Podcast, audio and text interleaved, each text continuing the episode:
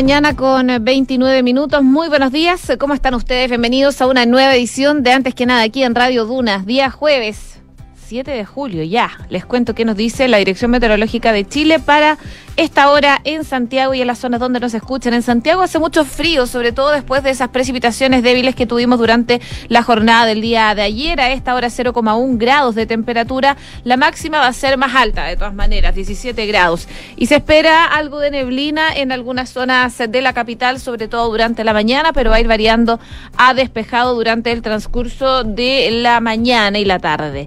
Para mañana también se espera nubosidad parcial y el sábado podrían volver esas precipitaciones a la capital. Si nos vamos a Viña del Mar y Valparaíso, donde nos pueden escuchar en el 104.1 en estos momentos 6 grados, máxima de 15, cielos principalmente despejados y las precipitaciones deberían volver el fin de semana a esa zona del país. Un poquito más al sur en Concepción, 4 grados, máxima de 13, cielos despejados, variando nubosidad parcial principalmente en la mañana, pero va a estar despejado durante el día en general. El fin de semana también, desde el sábado, deberían volver las precipitaciones a Concepción. Y en Puerto Montt y sus alrededores, les cuento que a esta hora tienen 5 grados. Cielos cubiertos con lluvia débil, la máxima va a llegar hasta los 8 acompañado de nubosidad parcial. La lluvia va a estar de forma intermitente por lo menos de aquí al lunes, según lo que nos dice el pronóstico extendido de la Dirección Meteorológica de Chile. Por supuesto, muy atentos a varios temas.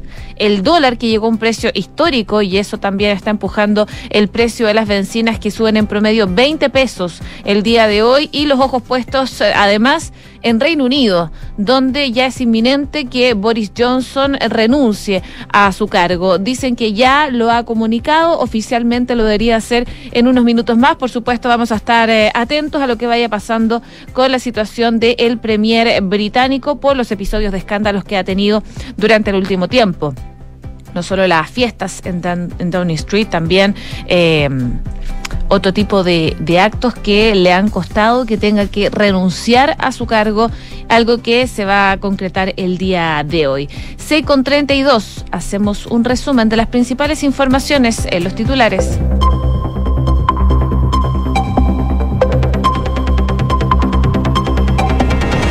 El gobierno se abrió a pedir una nueva extensión del estado de excepción en la macrozona sur. Tras liderar eh, en la gobernación regional del Biobío una reunión de evaluación de la medida, la ministra del Interior, Isquia Siches, destacó que el estado de emergencia ha posibilitado una reducción de los hechos de violencia. La Junta de la Democracia Cristiana definió eh, finalmente por el apruebo de cara al plebiscito. Felipe Del Pin, el timonel del partido, llamó a los militantes que han manifestado su voto por el rechazo a ser demócratas hasta que nos duele y respetar la decisión del cónclave. Los diputados de la Comisión de Constitución de la Cámara respaldaron el informe que cierra la puerta a los retiros de las AFP al menos hasta 2023. El referido informe concluye que, según establece la actual Constitución, no se pueden volver a tramitar ni discutir retiros de fondos de pensiones, al menos hasta abril del próximo año, cuando se cumplan 12 meses desde que se rechazó la idea de legislar la última iniciativa de este tipo. La histórica alza del dólar ya está impactando en el precio de los combustibles. Hoy las bencinas subirán 20 pesos. Con eso, el precio de los combustibles acumula un alza de 44 pesos desde que comenzaron a regir las modificaciones al MEPCO. El Ministerio de Salud informó de la muerte de 25 mm, menores de 15 años producto del virus respiratorio durante el 2022. También se notificó de otras 25 casos eh, que fallecieron afectados por COVID. Luego de conocerse las cifras, se anunció la petición de una sesión especial en la Cámara de Diputados para analizar las cifras y planes de acción desde el Ministerio de Salud. Las ISAPRES están pidiendo a la Corte Suprema anular el recurso de afiliación por alzas de planes. Argumentan que la subida de 7,6% de sus tarifas base es necesaria para subsistir, ya que la pandemia puso en riesgo la situación financiera. Y en noticias internacionales, un funcionario de Downing Street aseguró que Boris Johnson renunciaría hoy. El primer ministro británico finalmente habría aceptado dimitir en medio de una crisis que ha paralizado a su gobierno. La Fiscalía de Perú citó a declarar a la esposa de Pedro Castillo en medio de una investigación por tráfico de influencias. La indagatoria apunta a la hermana de la primera dama, a quien un programa de televisión acusó de ofrecer obras de saneamiento en un pueblo de Cajamarca junto a un empresario de la construcción. 6 de la mañana con 35 minutos. Comenzamos la mañana informados en Antes que nada con Josefina Stavrakopoulos. Bueno, y se estaba esperando una definición de la democracia cristiana de cara al plebiscito del 4 de septiembre, en donde se va a votar apruebo y rechazo. Finalmente, el conglomerado en la Junta Nacional Extraordinaria decidió apoyar la opción del apruebo de la nueva constitución. Esto luego de que con un 63% de los delegados falangistas eh, se inclinaran por la balanza hacia la opción de respaldar el texto emanado desde la nueva constitución como la postura oficial de la tienda. Bueno, tras esto habló el presidente de la democracia cristiana, Felipe Del Pin, y esto fue lo que dijo. Queremos hacer un llamado a todos los camaradas, a todos los demócratas cristianos, a sumarse a esta tarea. Respetamos, valoramos todas las opiniones. Todos los camaradas han planteado de una forma legítima, respetuosa, buscando sin lugar a duda lo mejor para el país. Todos los demócratas cristianos queremos una nueva constitución. Todos los demócratas cristianos queremos avanzar para un Chile más justo, más digno, más fraterno. Esta nueva constitución, desde nuestra mirada, ofrece eso. No es la constitución perfecta, como no lo debe ser ninguna en el mundo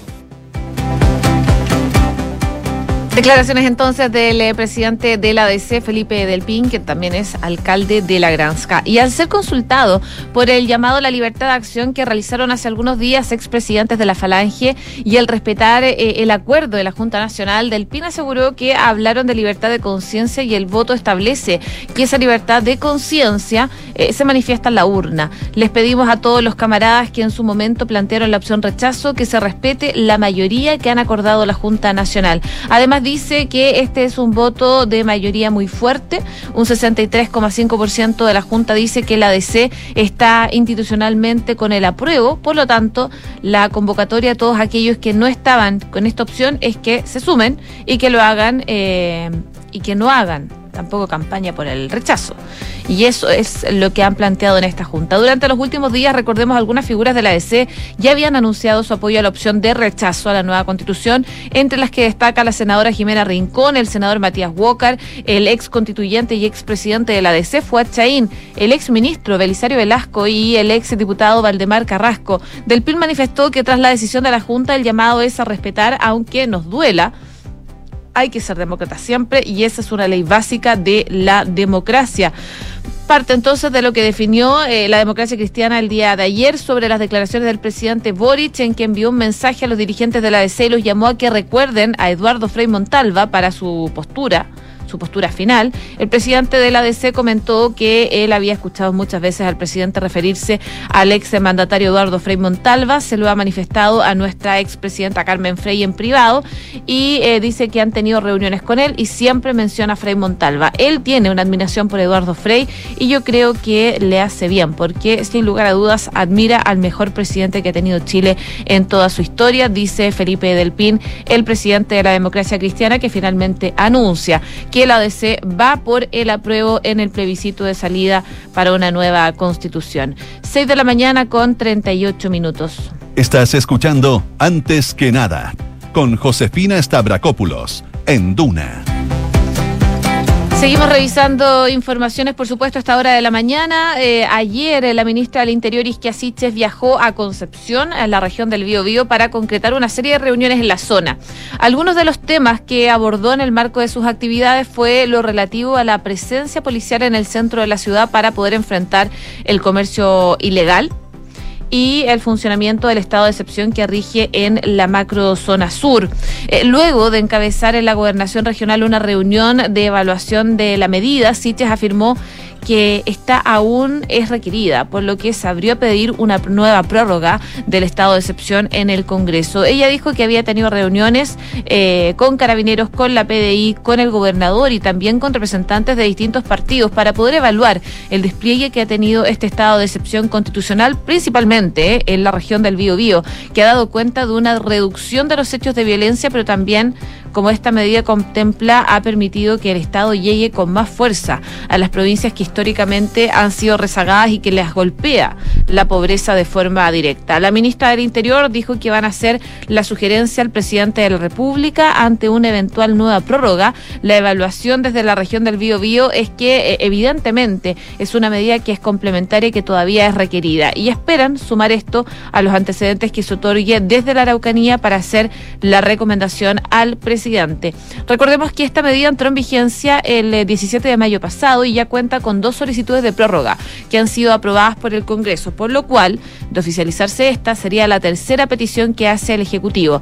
La última vez que se aprobó en el Parlamento, que fue el 29 de junio, hubo por primera ocasión parlamentarios de derecha que votaron en contra, quienes solicitaron que la medida dejara de ser acotada como lo ha calificado el gobierno, y pidieron eh, que se decrete el estado de excepción como corresponde. Además, hubo algunos desmarques desde el oficialismo. La jefa de gabinete también se refirió a la acusación constitucional en su contra que eh, está impulsando el Partido Republicano y que actualmente se tramita en el Congreso. El martes, la defensa de la Secretaría de Estado encabezó... Eh, esta, esta reunión que tuvieron con parlamentarios lo hizo Elisa Walker. Ella ingresó los principales argumentos para rechazar los siete capítulos que conforman el libelo. En el documento de 158 páginas se confirmó que van a pedir que se mm, acoja la denominada cuestión previa y se dé por desechada la acusación. Y lo que explicaba la ministra el día de ayer al ser consultada por esta acusación constitucional, dijo esperar que se puede evaluar en su mérito. Ella dice que tiene una abogada muy capaz y que la ha acompañado en este proceso y que han presentado ya los antecedentes. Así que Solo queda esperar a ver cómo sigue la acusación constitucional en contra de la ministra del Interior, Isquia Siches, por distintos casos que se han generado eh, a nivel país, a nivel de la violencia, en la macrozona sur, a raíz de dichos que ella ha declarado, eh, recordemos este avión que dijo que había vuelto con personas que habían sido expulsadas y que volvió de, de, Venezuela con la misma cantidad de personas, temas que están puestos en esta acusación constitucional que está impulsando el Partido Republicano. 6 de la mañana con 42 minutos. Escuchas, antes que nada, con Josefina Stavrakopoulos, Duna. En otras informaciones les cuento que la Corte, la Corte Suprema recibió durante estas últimas horas los alegatos de las ISAPRES, Ban Médica, Más Vida, Colmena, Cruz Blanca, Con Salud y Vida 3 para solicitar la anulación de los recursos de protección que han presentado miles de afiliados eh, por razones de las alzas en las tarifas eh, base de los planes de salud. Las aseguradoras privadas acudieron al máximo tribunal después de que muchas de estas acciones fueran aprobadas por el juzgado de garantía a lo largo del país, argumentando que hubo un eh, apego estricto a la ley y que si bien es el reajuste máximo permitido, se justifica. Esto porque una ley publicada, recordemos, el año pasado determinó que desde este año, desde el 2022, los precios se podrían volver a reajustar tras dos años congelados, pero con un límite estricto establecido por la Superintendencia de Salud de 7,6%, que es justamente el porcentaje eh, que definieron las ISAPRES. Ante esta decisión, Tomás Aravena, afiliado de Colmena, que alegó en esta audiencia como particular, estimó que no queda otra posibilidad que considerar que este ejercicio es excepcional frente a la regla establecida por el artículo del Código Civil. La facultad revisora de esta entidad de salud previsional tiene que entenderse condicionada a un cambio efectivo y verificable del valor de las prestaciones médicas en razón de una alteración sustancial de los costos, es lo que dice este recurrente. Sin embargo, el abogado representante de Colmena, en este caso en particular, Eduardo Cordero, rebatió al afiliado sosteniendo que la Superintendencia de Salud estableció un indicador de costos de salud de 7,6, el que, de acuerdo a la ley debe entenderse justificado para todos los efectos legales, por lo que no puede existir ilegalidad ni arbitrariedad al verlo explicado por eh, su representado, que es Isapre Colmena. Finalmente, este Isapre cumplió con todos los requisitos, dice, de comunicar y publicidad eh, establecidos en la normativa legal y reglamentaria y, en conclusión, dice, es necesario eh, adecuar los precios bases de los planes de salud en un 7,6% para dar sustentabilidad finalmente a la ISAPRE. Todas las aseguradoras involucradas en el caso comparten este punto en particular, asegurando que la subida de los precios es necesaria para subsistir y que el fallo favorable a los clientes pone en riesgo finalmente la situación financiera que ya sería delicada debido a la pandemia. El abogado de Banmédica, Germán Concha, también explicó que se ha presentado hasta ahora aproximadamente 60 63.000 recursos de protección en contra de Van Banmédica en particular.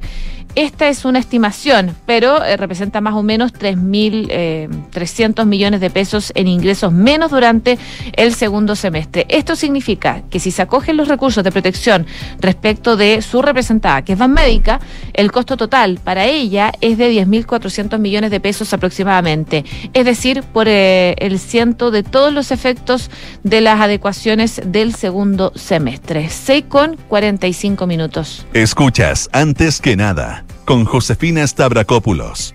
Duna. Y al parecer en el corto plazo no va a haber eh, quinta dosis de COVID-19. La pérdida de inmunidad ante el COVID, eh, sabemos, es un hecho de la causa. Tras seis meses la protección que proporciona la vacuna desaparece y por esa razón el pasado 7 de febrero se inició una campaña de inoculación masiva con cuarta dosis. Por lo mismo, cuando la administración del presidente Gabriel Boric asumió en marzo, una de sus primeras tareas fue determinar si era necesario otra dosis del esquema. ¿Se debe indicar un nuevo refuerzo de la vacuna? ¿Cuándo y a quiénes? Esas fueron las consultas que hicieron las autoridades sanitarias a la Comisión Nacional de Respuesta Pandémica. Y durante la reunión del primero de julio, la respuesta fue categórica. El Consejo considera que aún no hay antecedentes suficientes para recomendar la implementación de la eh, quinta dosis de refuerzo del COVID-19. Eso en cuanto a la vacuna y por ahora sabemos que eh, se puede modificar eh, la disposición puede cambiar de aquí a algunos meses, viendo cómo va variando la inmunidad que están teniendo las personas que se vacunaron con la segunda dosis de refuerzo. Eh, o la cuarta dosis eh, en total. Mientras tanto, el Ministerio de Salud da malas noticias porque han fallecido al menos 25 menores de 15 años producto de la circulación del virus respiratorio a nivel nacional, a lo que también se suman otros 25 menores que murieron producto del COVID-19. La información se confirmó durante una actividad del subsecretario de redes asistenciales, Fernando Arauz, quien participó de un taller para la prevención de enfermedades. Y ahí él dijo que hay una población infantil que generalmente no se enfermó estos dos últimos años por estos virus respiratorios, por lo tanto no tienen una inmunidad clínica. Y es por esa razón que han tomado todas las estrategias con el fin de reforzar la red asistencial y evitar una alza de contagios importantes durante este mes que recién estamos empezando. Al respecto, lo que explicaba Arauz y que confirmaba es que pueden decir que han tenido aproximadamente 25 lamentables fallecimientos de niños y niñas menores de 15, producto de virus respiratorios en general, y 25 casos también producto del COVID en lo que va del año. Y en ese sentido, el subsecretario de redes asistenciales destacó que la cifra de niños fallecidos producto de los virus respiratorios es un 27% menor que respecto del 2019 año sin pandemia y que sirvió para hacer la comparación. Tras conocerse la cifra, el diputado Tomás eh, Lago Marcino anunció que va a reunir firmas para solicitar una sesión especial en la Cámara de Diputados para poder analizar las cifras de niños fallecidos durante este año producto de enfermedades respiratorias y el COVID.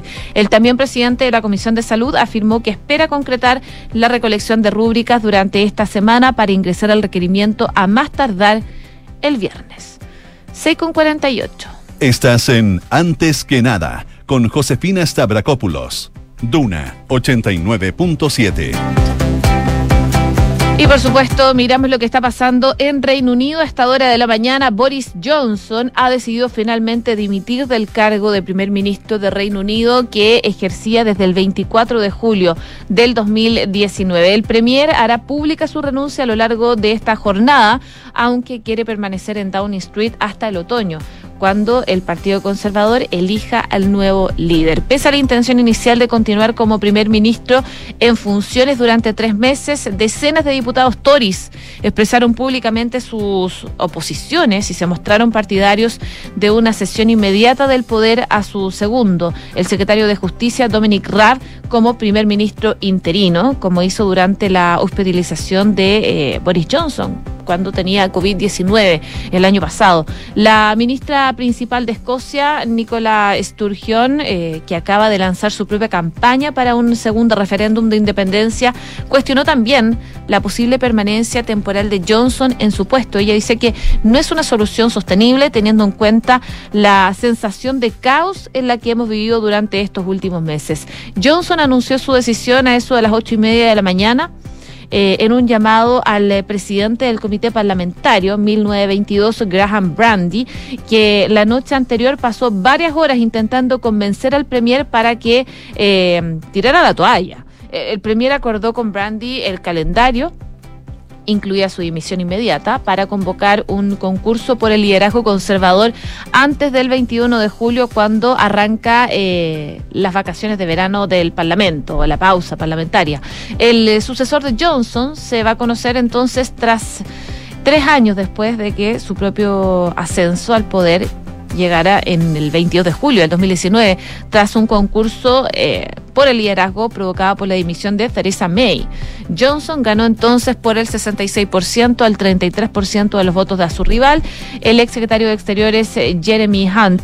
Así que vamos a ver qué pasa. A lo largo de la noche, por lo menos los miembros más fieles a su gabinete, incluido el nuevo secretario del Tesoro, eh, presionaron al Premier para que cediera la resistencia y aceptara la realidad la deserción de sus ministros y la falta total de respaldo entre sus propios diputados en Westminster. Eh, poco antes de eh, confirmarse su dimisión, más de 50 miembros, de hecho, del eh, gabinete habían publicado contundentes cartas pidiéndole al Premier que se retirara. La dimisión del político que hizo posible el Brexit al cabo de seis años de la victoria del referéndum tuvo un gran impacto en Bruselas y en, otro, en otras capitales europeas, donde siempre se le percibió como un líder poco fiable, pese a sus esfuerzos por reforzar los lazos con el presidente Joe Biden y con Emmanuel Macron en sus últimos encuentros. En el anuncio estuvo precedido también con especulaciones de que Johnson podría haber optado en última instancia por una opción nuclear a los Donald Trump, forzando elecciones anticipadas e involucrando a la reina en la crisis política. Durante el miércoles, durante su doble comparecencia parlamentaria en la que eludió una y otra vez a las peticiones de dimisión, el propio Johnson se mostró elusivo sobre sus intenciones. Bueno, finalmente hoy día eh, eh, Johnson dimite como primer eh, ministro de Reino Unido. Esta decisión sería pública en unos minutos más, probablemente pero va a ser a lo largo de esta jornada. Aunque quiere permanecer en el cargo él hasta otoño, decenas de diputados están pidiendo que ceda inmediatamente el poder. Por supuesto, vamos a estar mirando atentamente lo que está pasando con Reino Unido y principalmente con Boris Johnson, que deja eh, de ser primer ministro en Reino Unido. 6,52. Cifras, mercados, empresas. Las principales noticias económicas están en Antes que nada. Bueno, y estragos se está generando en distintas variables de la economía la fuerte alza del dólar, que ayer rozó los mil pesos durante la jornada, pero finalmente cerró en 9,74. Uno de los efectos inmediatos en el precio de los combustibles, por supuesto, es lo que está generando el precio del dólar. Sorpresivamente, a través de un comunicado, el Ministerio de Hacienda señaló que ante la fuerte depreciación del peso, a partir de este 7 de julio, los precios de los combustibles aumentan en torno a 17 pesos el litro. Así la benzina de 93 se eleva 20,5 pesos, mientras que la de 97 lo hará en 16,8 y el diésel 12,7 pesos. Es habitual que sea informada solo por ENAP. Desde Hacienda aseguraron que lo anterior considera el funcionamiento del mecanismo de estabilización de precios del combustible que está operando en los máximos parámetros que la ley permite. Dicho sistema funciona en base a varios parámetros en los cuales se incorporan cálculos de precio base, precios históricos, costos, fletes, impuestos y bandas de referencia de acuerdo al precio de paridad estimado por la Comisión Nacional de Energía, todos los cuales en esta oportunidad eh, y debido al aumento inédito del dólar, en un plazo tan corto han provocado que el precio de pariedad ajustado haya quedado fuera del ámbito de aplicación de la banda. Si bien cuando se discutió el último proyecto se anticipó que el subsidio um, podría estar variando en torno a los 12 pesos, esta semana aquello no fue posible, dada la alta depreciación del tipo de cambio de referencia de NAP que llegó al 4,8% al situarse en 940 pesos en la semana del martes 28 de junio al 4 de julio. Así que el alza del precio del dólar sigue causando dolores de cabeza. A propósito de lo mismo, estuvo acá en Dune Ignacio Briones, ex ministro de Hacienda del segundo gobierno de Sebastián Piñera, y se refirió a la situación económica que atraviesa el país en torno a la inflación y el tipo de cambio. Esto fue lo que dijo. No, no lo veo así, no lo veo así. La verdad es que la intervención es un, mecanismo bien excepcional y de última ratio está dentro de las atribuciones del Banco Central y la verdad es que el Banco Central monitorea este tema todo el tiempo y ha dicho hasta la fecha que no veía desviaciones, en lo fundamental. Ahora eso puede cambiar y, y ameritar algún tipo de intervención, pero yo creo que acá cada cual en su rol. El rol del Banco Central respecto a, a una eventual intervención es del Banco Central y solo del Banco Central. Eh, y, lo que puede hacer el gobierno y el Ministerio de Hacienda tiene que ver con la componente de gasto. Acá tuvimos un periodo una economía que sobregastó. Ahí estamos pagando las consecuencias de eso, eso se ve en el tipo de cambio. O sea, aquí no, la economía es un sistema, entonces cuando usted se desequilibra en un lado, hay un desequilibrio que se produce en el otro lado. ¿ah? Y la mejor contribución que puede hacer el fisco en esta materia es ser muy responsable. Yo creo que el ministro Marcel da todas las garantías de responsabilidad en particular porque ha señalado una meta de convergencia bien ambiciosa y creíble, me parece a mí, una señal potente de consolidación fiscal. Yo creo que la contribución del fisco es la consolidación fiscal. Hay las declaraciones de Ignacio Briones, ex ministro de Hacienda del gobierno de Sebastián Piñera. Bueno, a propósito de eh, algo similar que hablaba Briones, eh, los diputados de la Comisión de Constitución respaldaron el informe que cierra la puerta a los retiros de las AFP al menos hasta el 2023. Todos los parlamentarios de dicha instancia estuvieron a favor eh, de un informe que realizó el secretario de la Comisión, con excepción de la diputada Pamela Giles, que está buscando de hecho un nuevo retiro de los fondos de pensiones. Este referido informe concluye que, según lo que establece la actual constitución, no se puede volver a tramitar ni discutir retiros de fondos de pensiones al menos hasta abril del próximo año, cuando se cumplan 12 meses desde que se rechazó la idea de legislar la última iniciativa de este tipo. C con 56. Sabías que puedes comprar de forma anticipada los servicios funerarios de María Ayuda? Entrégale a tu familia la tranquilidad que necesitan y estarás apoyando a cientos de niños de la Fundación María Ayuda. Convierte el dolor en un acto de amor. Cotiza y compra en www.funerariamariaayuda.cl. Y en consorcio, proteger a todos los que trabajan contigo es posible. Contrata ahora el seguro obligatorio COVID-19 por solo 3.800 pesos de forma rápida y segura entrando a consorcio.cl. Bien a continuación, Duna